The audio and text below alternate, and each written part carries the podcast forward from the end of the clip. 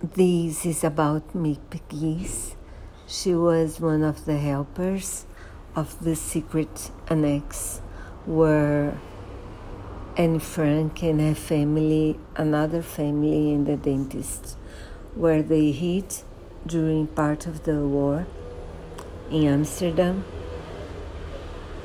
Anne Frank won this notebook where she started her diary a few weeks before she had to hide.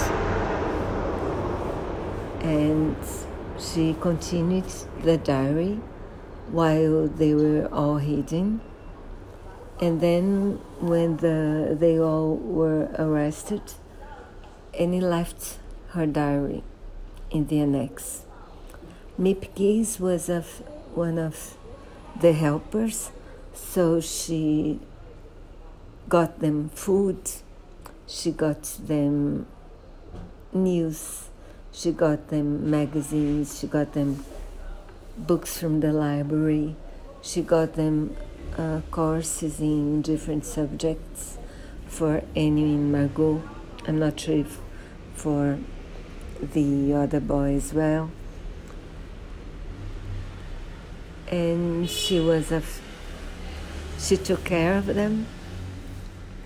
And when they were arrested she was not the two of the helpers were were but she was not. And she went to the annex and saw Anne's papers and also the notebook around because they were kept in a small bag.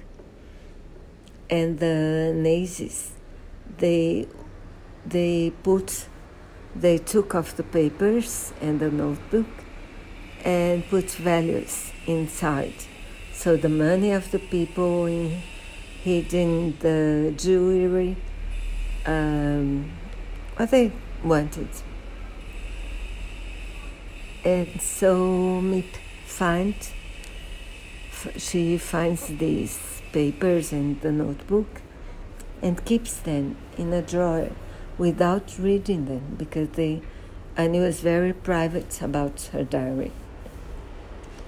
So she knew it, she was not supposed to read it. And she keeps it all through the war the rest of the war. And when Otto Frank comes back, she, he doesn't know. He lost everybody, including his daughters, in the war, in concentration camps. But one day he finds out the truth. So this day, Miep gives him Anne Frank's diaries because you know, Anne Frank will not return. And then Otto, after a while, he reads it and then uh, um, gets to publish it, and then, you know, it's a famous book. To today, an important book, very well written, very alive today, very important.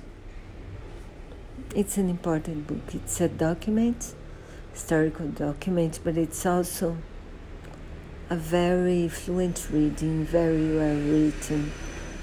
And you know, it's important for us to remember that how many incredible people were killed by the Nazis. So, yeah.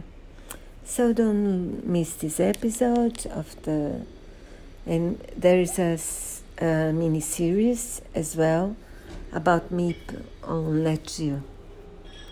So don't miss them. Nor the Diary of Annie Frank if you haven't yet read it.